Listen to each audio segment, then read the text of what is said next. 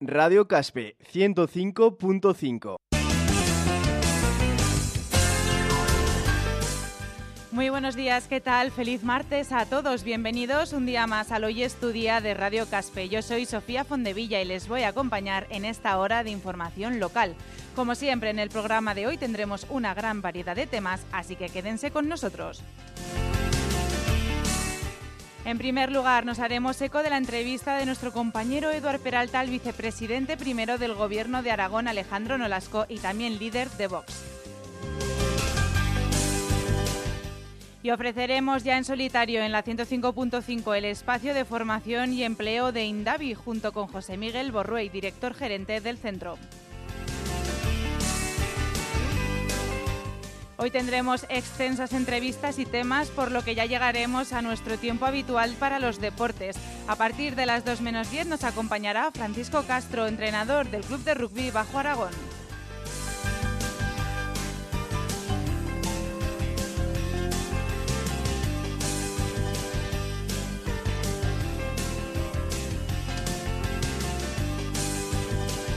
Y ahora daremos paso a la entrevista de nuestro compañero Eduard Peralta.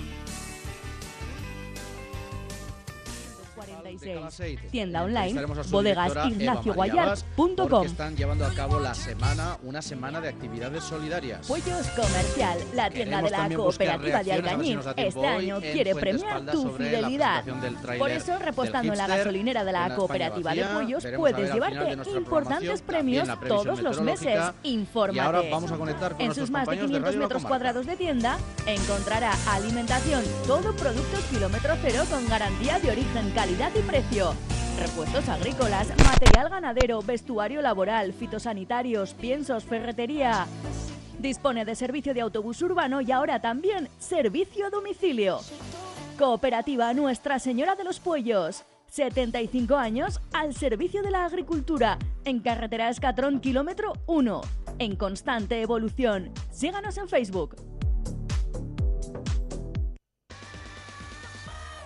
Apúntate a la vigésimo marcha senderista de la comarca del Matarraña. El próximo domingo 10 de marzo conoce los senderos y parajes de Torre de Arcas a través de dos recorridos adaptados a todas las edades. Como cada año habrá puntos de habituallamiento con productos típicos del Matarraña y obsequio para los participantes. Fecha límite de inscripciones 5 de marzo.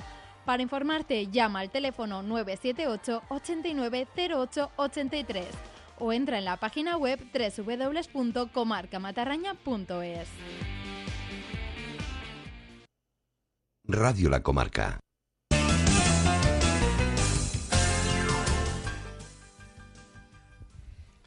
El vicepresidente primero del Gobierno de Aragón, también consejero de Despoblación, Desarrollo Territorial y Justicia, Alejandro Nolasco, está hoy en Alcañiz con motivo de una visita al juzgado.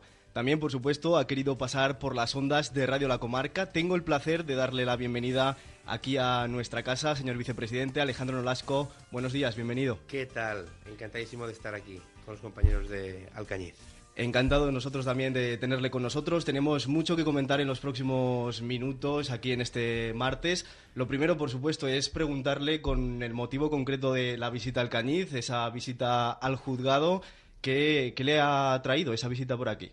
Bueno, pues eh, ya sabes que nuestro compromiso con la justicia es total, ¿no? Realmente, eh, bueno, pues en los cuatro años anteriores, ni la consejera de justicia, que entonces era la de presidencia, la señora Maite Pérez, pues hacía acto de aparición por los juzgados o por los partidos judiciales. Nosotros entendemos que es importantísimo y por eso, de hecho, tiene ahora rango de, vice, de, de vicepresidencia la, todo lo que tiene que ver con la justicia y, por tanto, eh, ya la directora general, Esmeralda Pastor, vino eh, los meses pasados a conocer todos los partidos judiciales, uno por uno. Es decir, que realmente nosotros entendemos que tiene que haber una comunicación fluida, no como, no, no como había antes, que no había comunicación fluida, con todos los partidos judiciales, con eh, magistrados, fiscales, letrados de la Administración de Justicia, etcétera, etcétera. Y por tanto, bueno, pues hay que ir a todos. Pero hay que ir primero a todos aquellos que tienen especiales dificultades. Y en este sentido, pues Alcañiz sí que es cierto que tiene eh, unos profesionales excepcionales, pero es cierto que hay una saturación enorme de trabajo en los eh, tribunales, es decir, en los, en los dos juzgados que hay. Entonces, por eso eh, hemos hecho un anuncio y es nuestra intención, todavía no se puede anunciar como una realidad, pero es nuestra intención absoluta la creación de un tercer juzgado mixto en Alcañiz, porque tiene una litigiosidad tremenda. Son más de 60 municipios muy parecidos a, a los que hay en, por ejemplo, el Partido Judicial de Teruel, ¿no?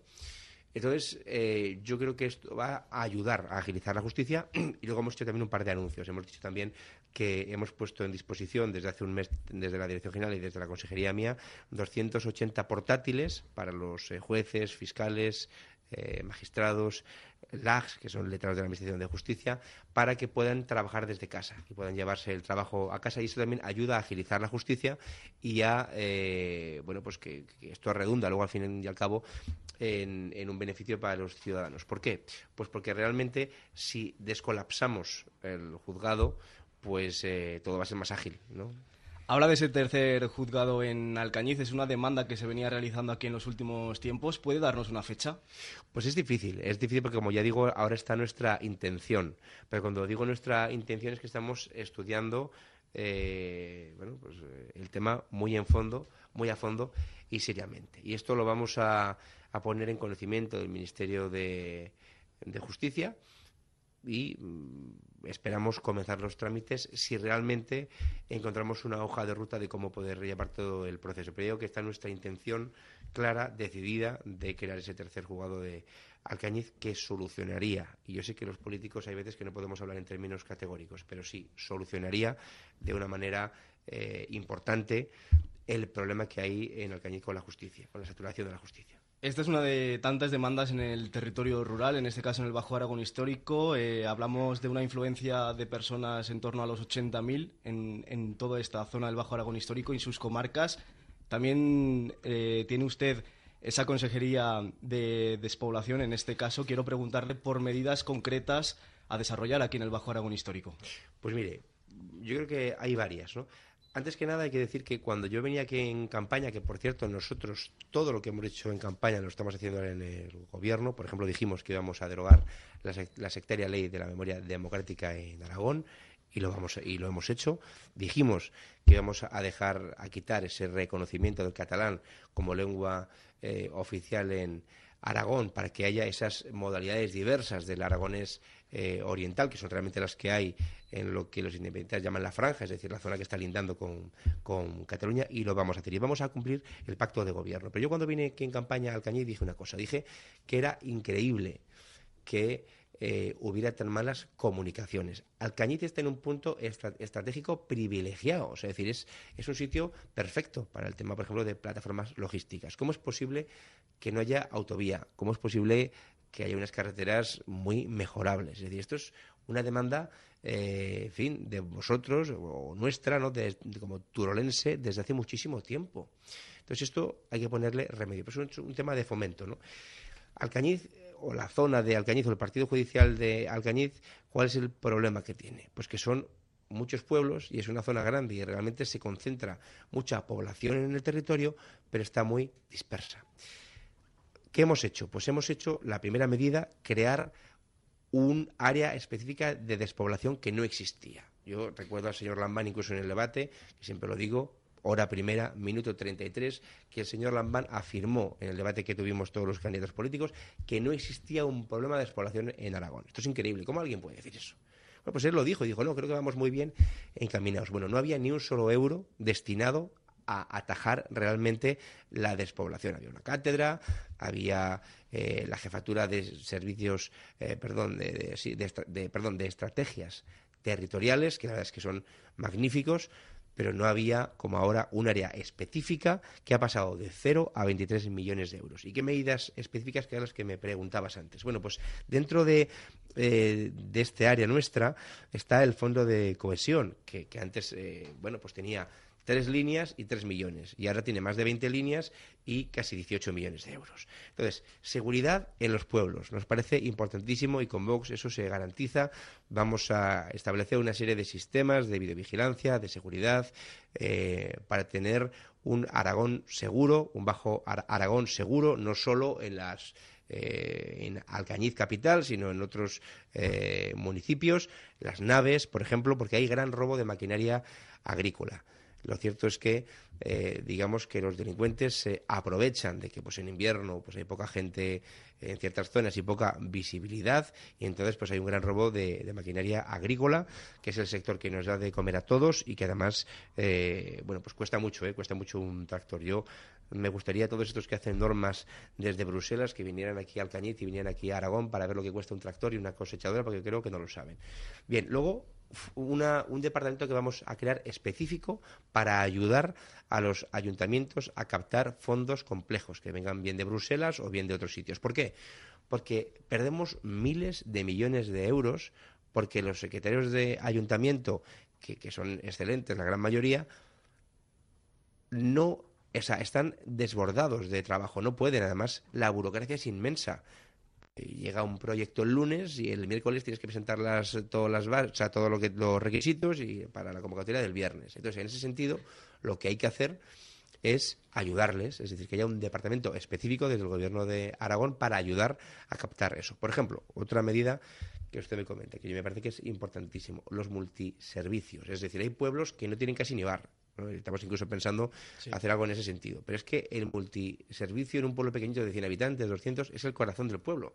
Porque tiene que tener su comedor vecinal, su bar, su pequeña tienda, su zona wifi, es decir, el punto de reunión también ¿no? de todo el mundo. Entonces yo creo que los multiservicios, porque un pueblo que no tiene ni una pequeña tienda, ni un pequeño bar, está condenado a morir y por tanto ahí vamos a hacer una inversión junto, bueno, nosotros ponemos 800.000 euros y la Consejería de de empleo, economía e industria, creo que pone 300.000. O sea, vamos a, hacer 1.200.000, que es ampliable eh, a, cantidades en el futuro para creación y actualización de los que, de los que ya hay, ¿no? Eh, si quiere le puedo comentar alguna, alguna medida más, ¿no? Que me, que me parece que es eh, interesante. Por ejemplo... Ah, es que no sé, no sé el tiempo que tenemos, ¿eh? Pues os digo que son... Yo le iré cortando, no se preocupe que son muchas, muchas ideas. Por ejemplo, a mí me gustaría hablar del, tema de las, de las carreteras, por ejemplo. ¿no? Nosotros vamos a hacer el, el, plan más ambicioso que se ha hecho nunca en carreteras en Aragón. Vamos a, digamos, a mejorar, a decentar las carreteras como nunca se había hecho antes en estos cuatro años. Un tema importantísimo, la rehabilitación de vivienda tanto sea de titularidad municipal como de titularidad, eh, digamos, privada, ¿no? Pero sobre todo de la, de la municipal. ¿Por qué? Porque se quedará gente en el territorio si hay empleo. En eso estamos de acuerdo. Y de hecho, estamos hablando con varias empresas para que, para que se queden en el territorio, ¿no?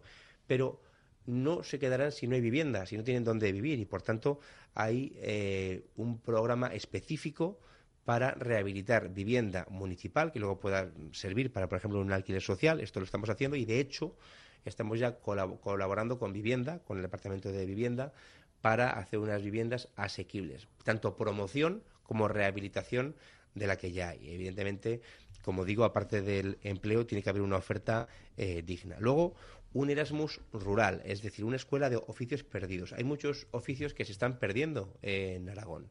Es decir, por ejemplo, herrero, mecánico agrícola, es prácticamente hoy en día imposible en algunos pueblos encontrar gente que te arregle un tractor, porque no lo hay, no saben cómo se arregla un tractor.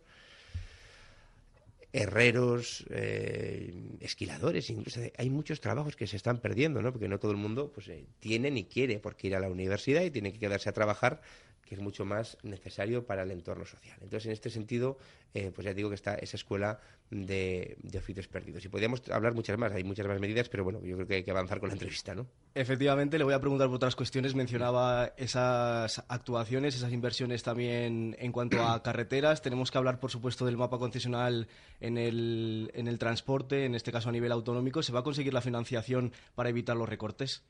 Bueno, es lo que estamos haciendo, es lo que vamos a intentar hacer. Nosotros estamos ya un poco hartos de intentar suplir desde la comunidad autónoma lo que no se hace desde el gobierno central. Y, podría ponerle muchísimos ejemplos. Pero, pero bueno, vamos a intentarlo, estamos en eso, ¿no? Estamos en eso, estamos trabajando en eso. Pues vamos a seguir avanzando. Le voy a preguntar, por supuesto, por otras muchas cuestiones. Hablábamos de despoblación en estos primeros minutos. Territorios como el nuestro están logrando también, en cierta manera, que el crecimiento poblacional eh, se esté basando en nuevos pobladores extranjeros. En este asunto es clave la inmigración. ¿Qué políticas cree que, se deben dar desde el Gobierno de Aragón en, este asunto? Nosotros hemos dicho eh, siempre que la inmigración legal es un activo. Eso lo hemos dicho siempre y nos parece muy bien. Con lo cual, eh, en eso no tenemos mucho que decir. Vox siempre ha, dicho que todo el mundo que tenga, que quiera venir a trabajar a, Aragón o a España, tiene que hacerlo de una manera legal y ordenada y de una manera honesta. Y luego, si es posible, pues que esa persona se integre en la comunidad. Eso es lo que hemos dicho siempre. O sea, que con la inmigración legal no tenemos absolutamente ningún tipo de problema, faltaría más. Lo que sí que decimos es que la inmigración ilegal y descontrolada es un problema mayúsculo. Lo que estamos diciendo y lo que dije el otro día cuando hablé con, con, el presidente, porque convocamos, como usted sabe, la, el pacto de, o sea, la comisión de, seguimiento del pacto, y ahí lo que dijimos era que Aragón no va a facilitar, no va a alentar, a promover la llegada de ningún inmigrante ilegal eh, más, y sobre todo si estos además son menas, son menas que son menores no acompañados. Nosotros hace poco dijimos en el IMLA, por ejemplo, y le puedo poner un ejemplo reciente, el IMLA, que es el Instituto de Medicina Legal de Aragón, hace poco estuvimos en la calle Predicadores porque eh, bueno, habían llegado 70 ilegales, la gran mayoría de ellos decían que eran eh, mayores de edad y luego cuando se hicieron los exámenes se descubrió que 67 de los 70 eran menores de edad, pero claro, evidentemente las mafias que se dedican al tráfico de personas, pues les tienen aleccionados, que además luego son esclavos de esas eh, mafias. Nosotros lo que decimos es que realmente hay que acabar con el efecto llamada en origen. No puede ser que tengamos a una persona aquí en, España que no sepamos ni quién es, ni sus, ni sus antecedentes penales, ni lo que ha hecho en su país de origen. Luego llamas al país de origen y te dicen que no que no saben nada, que no quieren saber nada, que no se hacen cargo, que encima pones en riesgo su vida con el efecto llamada porque los empujas a, cruzar el estrecho o a venir en patera, lo cual muchos de ellos mueren en, este, en esta aventura, que, además están extorsionados por las mafias en origen, que les dicen y luego que les pasa una serie de dinero o que matan a su, a su familia. Eso ha habido muchísimos casos de este estilo. Eh, entonces, eh, nosotros eh, estamos en contra del tráfico de seres humanos y estamos en contra de ese efecto llamada y estamos a favor, como es lógico, de una inmigración legal y ordenada, pero ilegal creemos que no tiene cabida y vamos a hacer fuerza para que para que no para que eso no suceda. Quiero preguntarle en este caso por la implementación de la comisión de investigación, ¿qué cuál es el modelo que se va a seguir finalmente y qué espera de esta comisión de investigación? Bueno, yo espero que, la comisión de, investigación sea valiente, se haga puerta abierta, que todo el mundo pueda entrar, que se pueda ver, que, se, que, haya luz y taquígrafos y que evidentemente se destape, si las hubo, las irregularidades que pudo haber. Eh, las renovables en Aragón, y esto mucha gente que lo pone en duda, pero se hicieron de una manera desordenada, o si se quiere, no acorde con una legislación eh, o sea, no había una legislación suficiente para, para el nivel de proliferación de renovables.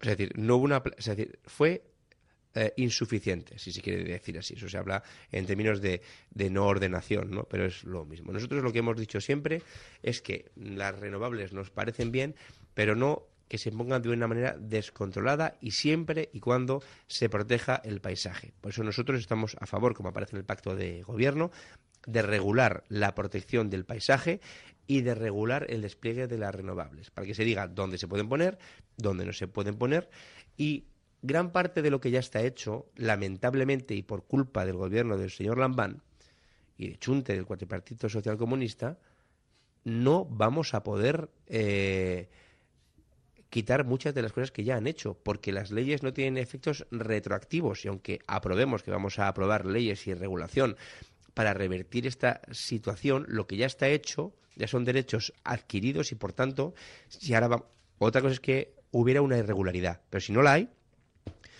ahí entra la responsabilidad patrimonial de la administración, que puede ser costosísima para Aragón y para todos nosotros.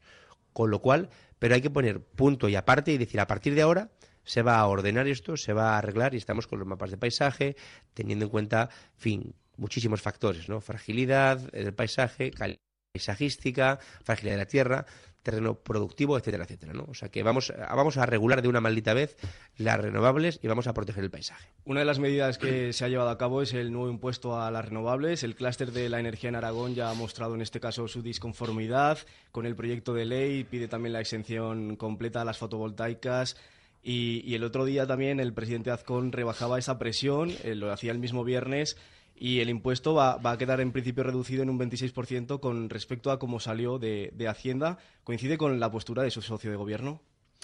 Bueno, yo lo que creo es que hay que grabar estas actividades. Luego, cuánto se graben y cómo se graben, mm, ya es un tema de mero calibre, ¿no? Es decir, es un tema de... Lo que, lo que me parece positivo es que se va a, grabar y se van a, poner una serie de impuestos, bueno, un impuesto principalmente eh, con este asunto. Y, por tanto, porque claro, el clúster, evidentemente, y lo digo con todo el cariño, yo los conozco y lo digo con todo el cariño, son el lobby, el lobby de las energéticas. Entonces, evidentemente, una empresa o los lobbies que defienden a las empresas lo que quieren hacer es ganar el más dinero posible o la máxima, o sea, sacar el máximo beneficio posible al mínimo coste posible, es decir, no pagar impuestos y que la regulación sea mínima y nosotros, como tenemos que legislar para todos y, gobernar para todos, no podemos admitir eso. Y por tanto, lo que vamos a hacer ahí va a ser, como ya digo, mm, regular y poner ese impuesto. Luego ya las cantidades de si es más o menos es una cosa, fin, negociable ¿no? en ese sentido.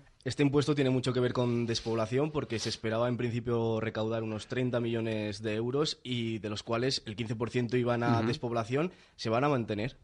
No, no, se va a mantener que de todo lo que se recaude, el 15% va a ir para nuestra área, para despoblación, y luego el resto en parte irá, también para los ayuntamientos, que eso ya está en la, en la, en la ley que, hizo el señor Lambán, y ahí pone que hay una parte que se tiene que destinar y yo creo que eso es lógico que se, que se mantenga, que sí, que, que luego parte de esos beneficios vayan directamente a, a los municipios. Pero queríamos también que un 15% fuera a despoblación, sea la cantidad o la recaudación esa o sea menor pero es posible que, sea menor al final. Bueno, puede ser menor, es decir, puede ser que de 30 aviones pues sean 25, o puede que sea, ¿no? O puede que luego se cambie de criterio y sean 35, es decir, yo creo que ahora estamos en ese momento de negociación y de, y de, y de calibrar la cuantía del impuesto, pero que ya digo que es una buena noticia que sea un impuesto, y además un impuesto potente. Gran parte de, esta cantidad económica se iba a destinar también, en este caso, a vivienda, clave para todo el territorio en Aragón, por supuesto para la provincia de Teruel. ¿Cómo crees que va a afectar? a la vivienda, sí. hombre, cantidad de pueblos nos piden vivienda. Y de hecho, eh, hablé hace poco con el, con el alcalde de un pueblo de Teruel, de la parte de la comarca comunidad de Teruel, y me decía, oh, es que nos tienes que dar vivienda, o sea, ayudas para, para vivienda, porque tenemos gente que se quedaría a trabajar con nosotros, pero que no tiene piso, que no tiene casa, que no hay alquiler, que no hay, no hay oferta de pisos. Entonces, evidentemente, todo el dinero que recaudemos irá para despoblación y dentro de eso, como te digo, tenemos esas líneas de rehabilitación y de promoción de vivienda. Y por tanto, pues eh, evidentemente, digamos, el presupuesto destinado para vivienda va a tener más peso eh, porque se va a engordar el presupuesto con parte de lo que venga de ese impuesto. El presupuesto del Gobierno de Aragón para despoblación es en torno a 22 millones de euros. 23, sí, 22 y pico, sí. Y, de esos eh, fondos eh, quiero preguntarle de qué forma va a revertir de, forma directa al, territorio, en este caso como podría ser al Bajo Aragón y sus comarcas. Bueno, pues eh, de, una manera muy sencilla. Nosotros tenemos lo que se llama el índice sintético, que lo que te habla es de los criterios para, en una concurrencia competitiva, adjudicar a un pueblo o a otro las ayudas. Es decir, nosotros ese fondo, a través de, de las diputaciones, y a través de cualquier tipo de entidad, como las cámaras de comercio o incluso a través de Sarga, lo que se va a hacer va a ser poner, digamos, eh, a concurso todas estas bases y todo este presupuesto y todo este fondo de cohesión. Y los ayuntamientos lo van a solicitar. Y siguiendo esos criterios que he dicho antes, pues que algunos están más alejados de la cabecera de comarca, pues o los otros que han perdido más población en los últimos años, van siguiendo una serie de puntos y cuando se cumplen esa serie de puntos, pues son candidatos a recibir esos fondos. Como vamos, básicamente son como las bases como cualquier otro tipo de ayuda que se dé. Como por ejemplo el FITE, ¿no? Pues muy parecido. Señor vicepresidente, no me queda mucho tiempo, pero quiero preguntarle, por supuesto, también por Agricultura, una consejería que, gestiona su partido en este caso. Es, tendencia en las últimas semanas con las movilizaciones del, sector primario. En este caso, quiero preguntarle, ¿habrá ayudas directas por parte del Gobierno de Aragón para los agricultores? Las habrá y, de hecho, eh, ya ha habido 8 millones en créditos blandos y va a haber ayudas directas. Es un compromiso de, eh, del consejero Ángel Samper, de mi compañero, y yo confío plenamente en él. Habrá ayudas y yo creo que va a haber un antes y un después en cómo se ha tratado a la agricultura, a la ganadería y a los que nos dan de comer por parte de este gobierno y por parte del anterior. Hemos hablado de renovables, hemos hablado en este caso también de, agricultura en esta cuestión. Son las dos están muy vinculadas entre sí y, hay que entenderse. Totalmente. O sea, es decir, de hecho, eh, hay una dirección general en, en, agricultura que se llama desarrollo rural y nosotros tenemos desarrollo del territorio. Es decir, que evidentemente estamos en completa sintonía. Tiene que haber trabajo para que haya trabajo, tiene que haber granjas, tiene que haber eh, ordenación del territorio, tiene que haber renovables, pero en sitios en los que no dañen ni el turismo, ni la agricultura, ni la ganadería, ni la flora, ni la fauna, etcétera, etcétera. Es decir, que la consonancia es máxima y yo creo que, que con esto se demuestra que Vox está con la gente, que está con el campo y que está con, con los pies en el suelo, ¿no? en la tierra, y, conociendo cuáles son los, los problemas tan concretos que tiene Aragón, sean de materia agrícola o de despoblación, por ejemplo.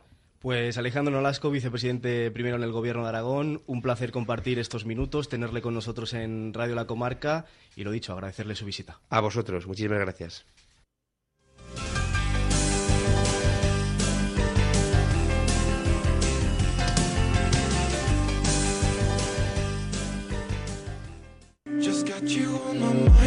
Antes de cambiar tu coche, pásate por Automóviles Andrés de Alcoriza y aprovechate de grandes descuentos en coches de primeras marcas y de todos los precios.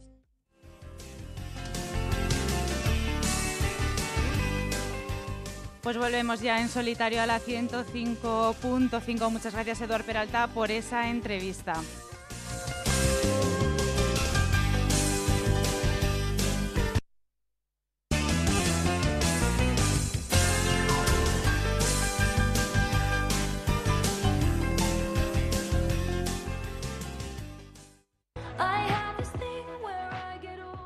¿Estás pensando en la climatización de tu nueva vivienda? En Ross Frío y Calor tenemos la solución perfecta para el menor consumo energético. La instalación de aerotermia con suelo radiante refrescante con la mayor garantía del mercado. Ross Frío y Calor en el polígono El Castillo de Caspe y teléfono 976 630949. del 29 de febrero al 10 de marzo, décima edición de la ruta de tapas por Alcañiz. Juega con nosotros, rellena el boleto que obtendrás en los establecimientos participantes y consigue grandes premios. Más info en lacomarca.net del 29 de febrero al 10 de marzo. Vámonos de tapas por Alcañiz.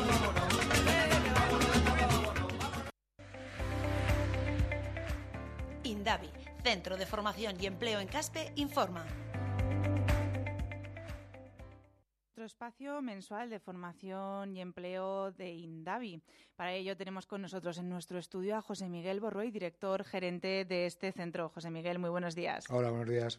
Vamos a empezar por la oferta formativa. ¿Qué encontramos? Bueno, el próximo mes comenzaremos el 12 de marzo un curso de contabilidad básica, es decir, para cualquier tipo de trabajador que no tenga ningún tipo de nociones de contabilidad y quiera empezar desde cero, pues es una, una gran oportunidad. Eh, como he dicho, cualquier tipo de trabajador, bien sea también autónomos, eh, de cualquier tipo de sector, porque es que es cierto que hay veces que hay cursos que son sectoriales. E incluso también podemos em, meter dentro de los cursos un 10% de personal que trabaje en la administración pública, que este curso también da puntos para oposiciones, etcétera. Entonces, este curso es un, curso cortito, de unas 60 horas de duración. Eh, se realizará por las tardes de cuatro y media a siete y media, de lunes a, viernes.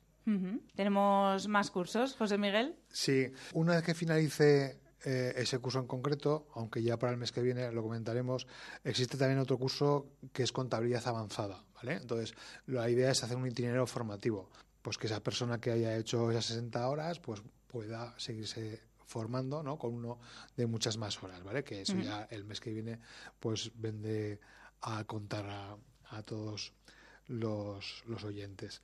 Si tenemos algún otro curso más, para poder, digamos que, coger, comprar lo que son productos fitosanitarios, ¿vale? Para el campo, pues es necesario el carnet básico de, de, fitosanitarios, ¿de acuerdo? Entonces, normalmente hacemos dos o tres cursos al cabo del año y entonces vamos a comenzar el próximo 18 de marzo un curso de fitosanitarios básico, ¿de acuerdo?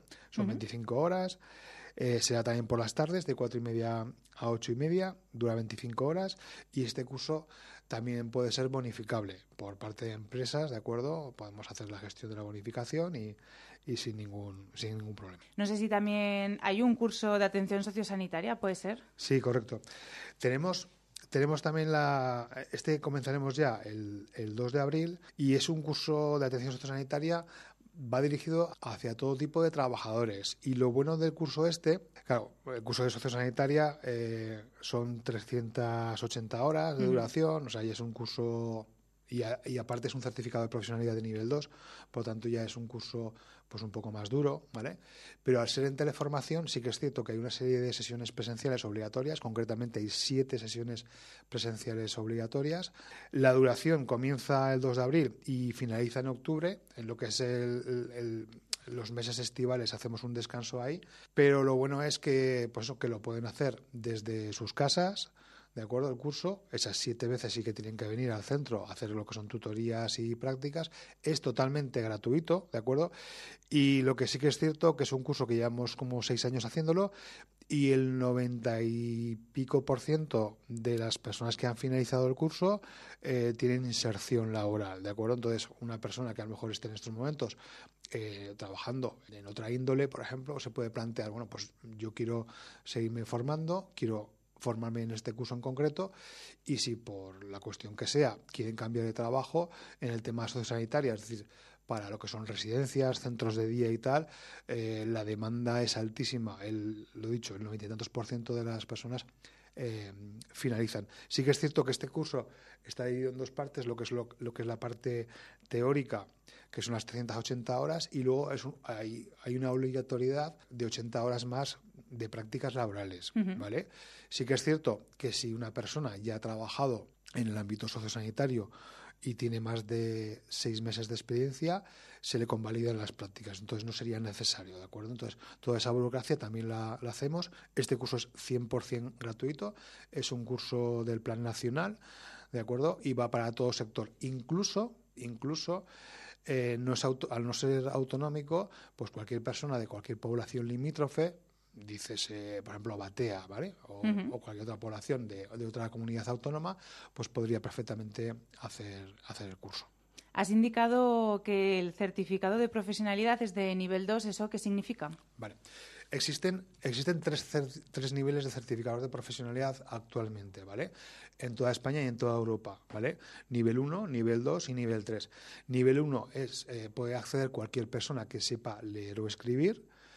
Nivel 2 tienes que tener eh, la EGB o la ESO en este caso, ¿vale? O un grado medio para poder acceder. Y nivel 3 tienes que tener o un grado superior o bachillerato finalizado o cualquier carrera universitaria. Sí que es cierto que se puede plantear un itinerario formativo. ¿Esto qué significa? Que, vamos a poner un ejemplo para los escuchantes, ¿no? Imaginaros que alguien, por la circunstancia que sea, pues no tiene, no tiene estudios, sabe leer o escribir, ¿vale? Y hace, por ejemplo, un curso de limpieza, ¿vale? El curso de limpieza eh, pertenece a la misma familia es un curso de nivel 1 y pertenece a la misma familia profesional que es, eh, eh, que es servicios sociales y a la comunidad. Entonces, yo hago el curso de nivel 1, yo, yo sé leer y escribir, hago las prácticas y una vez que yo tenga el curso en el nivel 1, puedo acceder a los cursos de nivel 2 de la misma familia. Ejemplo, el curso de nivel 2 es el de sociosanitaria. Entonces, nos vienen casos de usuarios que por circunstancias, miles de circunstancias, pues a lo mejor no han finalizado la ESO, ¿vale? Les falta una asignatura, dos asignaturas. Entonces, se les puede plantear este itinerario formativo de tal manera que tiene una acreditación de, de un curso de limpieza, por ejemplo, de espacios abiertos y una vez que finalizan la, eh, la formación esa y han hecho las prácticas, pueden acceder al de sociosanitaria con una altísima inserción. Y luego, evidentemente, están los de nivel 3 que son pues muchísimo más específicos y digamos que serían de nivel de exigencia como un grado superior. José Miguel, pues vamos a pasar a esa oferta de empleo que has traído hoy para nuestros oyentes. Ahora te lo cuento, pero tenemos también la posibilidad de un curso de actividades administrativas en la relación con el cliente, ¿vale? Que también comenzaremos el 25 de el 25 de marzo Y también es un curso de nivel 2, igual que el de sociosanitaria. Eh, es un curso de 350 horas y es parte de un certificado. Igual que antes he dicho que el de sociosanitaria el certificado entero, en este caso, este curso de actividades administrativas en la relación con el cliente, el certificado son 700 horas, o sea, es bastante grande, que equivale a lo que es un graduado medio de administrativo. Aquí vamos a empezar con una parte del certificado, ¿vale? Y sí que es cierto que se va a hacer presencial, es decir, de lunes a viernes por las mañanas de 9 a 2, pero también vamos a plantear en este curso la posibilidad de bimodalidad, que un usuario, por ejemplo, que viva en Bahía, en Favara, en Onaspe, en, en Fallón, Chiprana, desde casa se puede conectar a la misma hora y entonces no es necesario que, que venga presencialmente, en realidad es una presencialidad, pero desde su casa. Sí que es cierto que hay una serie de sesiones que son obligatorias, que tendrán que venir, pero así de esta manera pues se reducen costes, se aumenta la conciliación y, por ejemplo, pues a lo mejor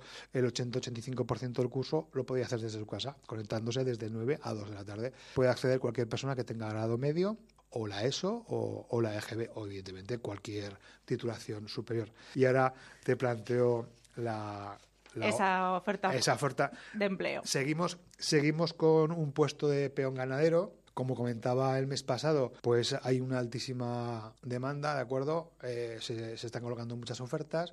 Evidentemente, pues hay mucha ganadería, tema de agricultura, ¿de acuerdo? Entonces ahí tenemos ese puesto de peón ganadero, que bueno, cualquier persona que el nivel de estudios aquí, evidentemente, pues es el más básico de todo. Eso sí, aquí tendrá que tener el curso de bienestar animal en explotaciones ganaderas. Sí que es necesario tener ese curso y con ese curso pues pueden acceder a, a esa oferta de empleo que la tenemos en la agencia de colocación que nosotros tenemos. Luego, de los dos puestos que comenté la semana, el mes pasado, de Alcañiz y Valderrobles, uno de los puestos ya se ha cubierto, ¿vale? Pero seguimos teniendo un puesto de encargado de gestión de almacén en Valderrobles y, y en Alcañiz. Entonces, bueno, en la página web está todo en detalle. Puedo comentar que es a jornada completa, que el horario es de 8 a 1 y de 3 a 6 de la tarde. Es un salario según convenio y luego nos, nos plantea el empresario que también va por tema de incentivos. Eh, sí que es necesario lo que es el carnet de conducir y como he, comentado antes, pues los municipios son Acañiz y, y Valderrobles, ¿vale? Porque la empresa tiene, tiene bueno, pues en, las dos poblaciones tiene empresa. Vale, y como comentamos y enfatizamos la, el mes pasado, pues seguimos también una empresa con, pues con, con mucho bagaje en, que como es eh, la tipográfica SAR, que lleva pues nada más y nada menos, pues cerca de 104 años entre nosotros, ¿de acuerdo? Pues por cuestiones de que se jubila eh, la persona que la está llevando actualmente, pues lo que quiere hacer pues es un pues bueno, pues seguir un poco eh, y traspasarla, ¿no? Traspasarla con la peculiaridad de que durante X meses, pues que se quedaría esa persona que en estos momentos se va a jubilar, pues enseñando a la persona que la quiera que la quiera eh, lo que es el traspaso, ¿vale? Las condiciones son muy flexibles, ¿vale? Entonces, bueno, pues desde aquí, desde estos micrófonos, animo pues cualquier joven que con ganas, aunque no tenga ningún tipo de, conocimiento, yo conozco personalmente al empresario, lleva 48 años trabajando, le explicaría evidentemente todos los entresijos que tiene pues ese, ese bonito mundo, ¿no? De lo que es la tipográfica. Eh, a nivel de clientela, pues tienen clientela en 90, 100 kilómetros alrededor y durante los próximos meses pues tienen ya comprometido pues muchísimo trabajo, es decir, que trabajo hay si uno quiere si uno quiere trabajar y si uno se quiere especializar. Entonces, yo pienso, y luego para nuestro territorio, evidentemente, eh, dejar perder una oportunidad así, que se cierre una puerta de esa manera, pues, hmm. pues es hasta cierto punto doloroso, ¿no? Entonces, bueno, cualquier joven, mediano, eh, mediana edad, incluso mayor, ¿no? Cualquier persona inquieta. Inquieta, o sea, yo tengo 52 y, y ¿por qué no? O sea, yo pienso que es una, una bonita oportunidad, ¿no? Entonces, ahí tienen los datos en, en nuestra página web, que se pongan en contacto con nosotros o directamente llamando por, eh, por teléfono a la tipográfica SAD, pues para que pues el, responsable, pues muy amablemente, pues le comentará todas las condiciones y le explicará y le enseñará todo lo que es el taller que tienen ahí, ¿vale? En nuestra localidad. Y, por último, eh, nos ha llegado, esto ha sido este viernes pasado, ¿de acuerdo? de, una gestoría, de una asesoría de la localidad vecina de Alcañiz, ¿de acuerdo? Pues quieren un puesto eh, en el cual, pues, eh, el perfil es para una persona que tenga un grado superior en administración y dirección de empresas, ¿vale? O de la rama administrativa, ¿de acuerdo? O cualquier formación universitaria. Y en las tareas un poco van a ser pues lo que son confección de nóminas, contratos de trabajo, el registro de los mismos, tramitaciones con la seguridad social relativos a altas y bajas de trabajadores, ¿vale? El tipo de contrato que ofrece es un tipo de contrato indefinido y por las mañanas de 8 a 2, pero vamos, eh, hablando con, con, la empresaria, que, que, es la que dirige la empresa esta, máxima flexibilidad, ¿vale? Y conciliación, ¿de acuerdo? Entonces, eh, animo a todos, está recién puesta, lo que es la oferta, la, es, la tenéis en, en nuestra agencia de colocación. ¿Vale? Entonces, bueno, pues eh, podéis mandar nuestro, nuestro a, la agencia de colocación lo que es el currículum, ¿vale? Incluso poneros en contacto con, con la empresa pues para, para lo que son entrevistas de trabajo. Uh -huh. Y eso es todo lo que te tengo que contar. Bueno, no es este poco, mes. José Miguel. Con esto cerramos este espacio de formación y empleo de Indavi. José Miguel Borruey, director gerente de este centro, muchas gracias por haber estado este mes, un mes más, aquí en Radio Caspe. Muchas gracias a vosotros. Centro de Formación y Empleo Indavi, en calle Primo de Rivera 14 de Caspe y en el 976 63 96 40. Actualidad de la Diputación de Zaragoza. El presupuesto que acabamos de estrenar incluye una partida de 1.200.000 euros para pagar el nuevo impuesto estatal sobre la basura depositada en vertederos. Gracias a nuestro servicio Ecoprovincia, 254 municipios zaragozanos que ya reciclan su basura podrán acogerse al gravamen más bajo. Además, la Diputación de Zaragoza va a pagar el impuesto a esos 254 ayuntamientos para que no tengan que subir la tasa de la basura y lo acaben pagando sus vecinos. Diputación de Zaragoza. Los municipios, nuestra razón de ser. Colocar un toldo en tu casa o comercio, cerrar tu terraza o porche, cambiar las ventanas de tu hogar, poner unas mosquiteras o una mampara de ducha. En Industrias Vial trabajamos para llevar a cabo tus ideas. Estamos en Caspe. Teléfono 976 63 0070. Cuéntanos tu idea y qué presupuesto tienes y nos adaptaremos. La ventana perfecta, el toldo ideal en Industrias Vial. ¿Cuándo dejaste de creer que todo es posible? El nuevo Hyundai Kona, elegido mejor coche del año 2024, llega con su innovadora tecnología y su sorprendente diseño para demostrarte que nada es imposible. Supera tus límites con el nuevo Hyundai Kona. Rimauto Alcañiz, concesionario oficial Hyundai para el Bajo Aragón. Seguridad, tranquilidad, confianza. En Neumáticos Comets ofrecemos eso y mucho más con nuestros neumáticos en primeras marcas. Y ahora también con nuestra segunda marca, Kumo. Ven, cuéntanos tus necesidades y consúltanos. Neumáticos Comet siempre ofreciendo el mejor servicio en Avenida Maella 20 de Caspe.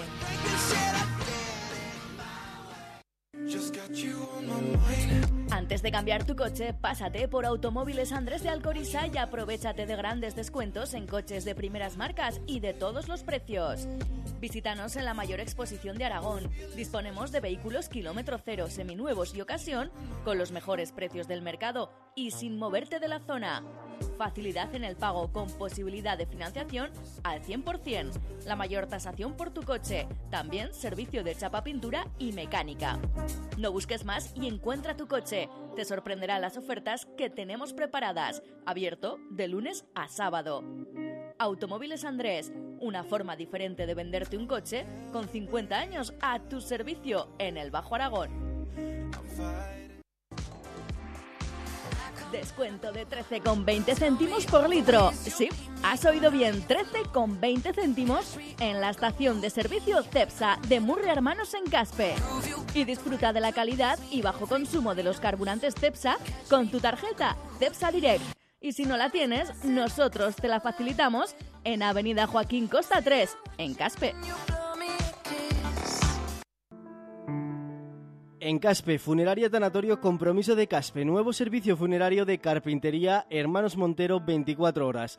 Ofrecemos servicio a particulares y a todas las compañías de seguros, servicio de floristería propio, crematorio en Alcañiz, traslados nacionales e internacionales, tramitación de toda la documentación post-mortem, últimas voluntades y cobertura de seguros, además de servicios jurídicos íntegros. Llámanos a los teléfonos 615 56 99 30 o 615 56 99 29. Funeraria Tanatorio Compromiso de Caspe en el 976 21 60 15 en calle Olivarera sin número. Confíe en nosotros. ¿Todavía no has pasado por Muebles Macor a descubrir nuestras rebajas? No esperes más. Ven a visitarnos y descubre unos descuentos increíbles del 60% en colchones de primeras marcas. Y en sofás, sillones, rinconeras, dormitorios, salones y auxiliares, descuentos especiales. No te lo puedes perder. Pásate ya por calle José María Alvareda, 4 de Caspe y ahorra como nunca. Muebles Macor, muy cerca de ti, ofreciéndote la máxima calidad al mejor precio. Neumáticos Comets patrocina los deportes.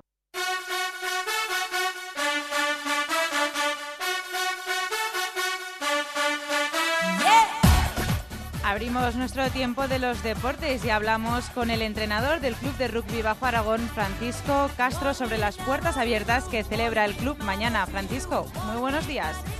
Hola, buenos días. Bueno, si me permites, te voy a llamar Fran. Primero de todo, ¿cuál va a ser el objetivo de estas puertas abiertas? Bueno, pues el objetivo de las puertas abiertas que organizamos eh, mañana miércoles a las 8 de la tarde en el campo de los Rosales, allí en Caspe, es dar a conocer el club a todos aquellos y aquellas que no lo conozcan y estén interesados en eh, conocer este interesante y divertido deporte y además eh, poder participar en un entrenamiento específico de iniciación. Es nuestra idea para expandirnos y conseguir nuevos jugadores y jugadoras para el año, eh, para este año y para el año que viene. En total está previsto que más o menos sea una actividad de unas dos horas, con lo cual quienes asistan tendrán la oportunidad de tener ese primer bocadito ¿no? de rugby. Sí, sí. Para, eh, es una actividad que hemos planteado para todas las edades, desde 14 a 40 años. Tenemos un, un abanico de edad muy abierto para chicos y chicas. Es un deporte que en sus inicios no requiere mucha equipación. La gente se puede venir allí con unas zapatillas de deporte conocernos a todos y a todas. Y eh, está planteado el entrenamiento eso como una forma muy abierta de conocer un deporte que transmite muy buenos valores, que es muy divertido, que ya verán que eh, es una falsa creencia, que es muy violento, que te haces mucho daño. Al contrario, es un deporte que anima y que es muy dinámico, ya verán. Es un deporte de contacto, pero como muchos otros pueden serlo. Exacto. De hecho, el nivel de lesiones en este deporte no es mayor que en ningún otro, como el fútbol o el baloncesto. Es un deporte en ese sentido eh, muy habitual. Por desgracia, en España no es tan conocido, pero si nos vamos a Francia, Inglaterra, de hecho ahora se está desarrollando el Seis Naciones y se puede ver por la televisión, que es un deporte muy seguido en toda Europa. Y a diferencia de lo que pueda parecer, es un deporte que sobre todo transmite unos muy buenos valores de compañerismo y de solidaridad entre todo el equipo y que, eh, como todo, si se hace con una buena técnica y se practica, eh, lo que a priori podría ser un, choque entre dos personas eh, dañino, se convierte en un, gesto habitual de los jugadores y jugadoras del rugby que disfrutamos con muchísima facilidad. Fran, en algunas ocasiones que hemos tenido aquí el placer de hablar con vosotros, señalábamos que ahora mismo al equipo le faltan integrantes para unirse a lo que es la competición, esa liga de rugby. Pero bueno, que estabais organizando distintos partidos amistosos para no perder un poco comba con los partidos. ¿Tenéis alguno a la vista? Eso es un, tema pendiente, un tema candente en nuestro club. De hecho, el, el acto, estas jornadas de puertas abiertas organizadas mañana miércoles 28 a las 8 de la tarde es un, digamos, una acción que intenta revertir esta situación que estamos viviendo. De hecho, nuestra intención es volver a repetirlas cada cierto periodo para eh, darle más difusión y, de hecho, estar esta mañana aquí en la radio es uno de esos objetivos también, así que muchas gracias por invitarnos. Por ahora eh, no tenemos, porque el final de temporada suele ser más fácil, pero puede que tengamos uno al final de temporada, junio, algún amistoso, pero eh, como no solo depende de nosotros, no te podría cerrar ahora mismo ningún calendario, ningún equipo, pero sí que es cierto que aún, no estando en la Liga eh, Aragonesa eh, de Rugby, sí que estamos en la de desarrollo. Entonces la Federación Aragonesa de Rugby también nos ayuda en cierta manera a conseguir esos pequeños partidos amistosos, tanto aquí como fuera, porque hay que recordar que no solo se puede pretender que juguemos amistosos en, los Rosales, en Caspe, sino que también el club tiene la intención de desplazarse allí donde otras veces no hemos podido. Junto con, digamos, esa captación, ¿no? esa, ese añadir integrantes al equipo, ¿cuál sería el siguiente reto para el salto a la competición, Fran? Como reto principal, nosotros nos fijamos eh, varios. El primero es eh, retomar la escuelita, que creemos que es el pilar fundamental de cualquier club actual de rugby, que es empezar desde pequeños a eh, introducir a este, en este deporte a las niñas y niños que eh, así eh, en un futuro serán, digamos, jugadores y jugadoras eh, adultos para el club. Entonces ha estado como un año parada la escuelita, pero nuestra intención es volver a retomarla el curso que viene, así cimentando lo que es el futuro del club para nuevas generaciones, ¿no? Para cuando nosotros y nosotras ya estemos ya jubilados, digámoslo así, del deporte, que ellos puedan retomar y recoger el relevo. El segundo objetivo, como bien hace esta entrevista, es darle más difusión al club, porque no solo en Caspe, sino nuestro objetivo histórico como club es desarrollarnos en todo el Bajo Aragón histórico. Y ahí lo entronco con el siguiente objetivo, que es poder llevar el club al Cañiz también. Es decir, desde que se creó, y, es uno, y nuestro nombre así lo indica, Rugby Bajo Aragón, eh, nuestra intención es nutrirnos de jugadores y jugadoras de todo el Bajo Aragón histórico. Por lo tanto, trasladar periódicamente, no sé cuántos entrenamientos aún al mes, pero algunos de ellos a Alcañiz o alrededores, nos permitiría facilitar la incorporación de muchos jugadores que actualmente o no conocen el club o no vienen por lejanía geográfica facilitar para que pudiesen incorporarse al club, hacer ese binomio de Caspe Alcañiz y de, hecho es que no es el primer club deportivo que hace este pone en práctica este modelo, aprovecharse de estas regiones en las que no tenemos alta densidad demográfica y eh, combinar varias localidades para que el club tenga tenga músculo. Francisco Castro, entrenador del equipo de rugby del Club Bajo Aragón. Muchas gracias por habernos atendido con estas pinceladas de lo que va a ser su proyección en los siguientes pasos. Nos vamos a quedar. Sí, muchas gracias. Solo deciros eso, que si alguien tiene interés en el rugby, tanto en Alcañiz como en el Bajo Aragón Histórico como en Caspe, por supuesto, que contacte con nosotros por redes sociales y si mañana, miércoles, tiene libre, que se pase a las 8 por el campo de los Rosales de Caspe y que nos conozca. Dejamos esa invitación para todos nuestros oyentes. Muchas gracias, Fran.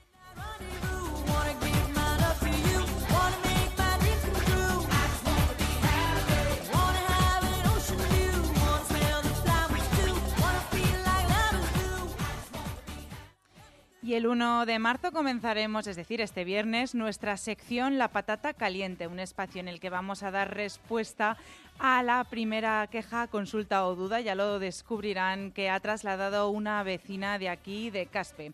Si ustedes también quieren participar, pueden escribirnos al 629-416250 o llamarnos al 976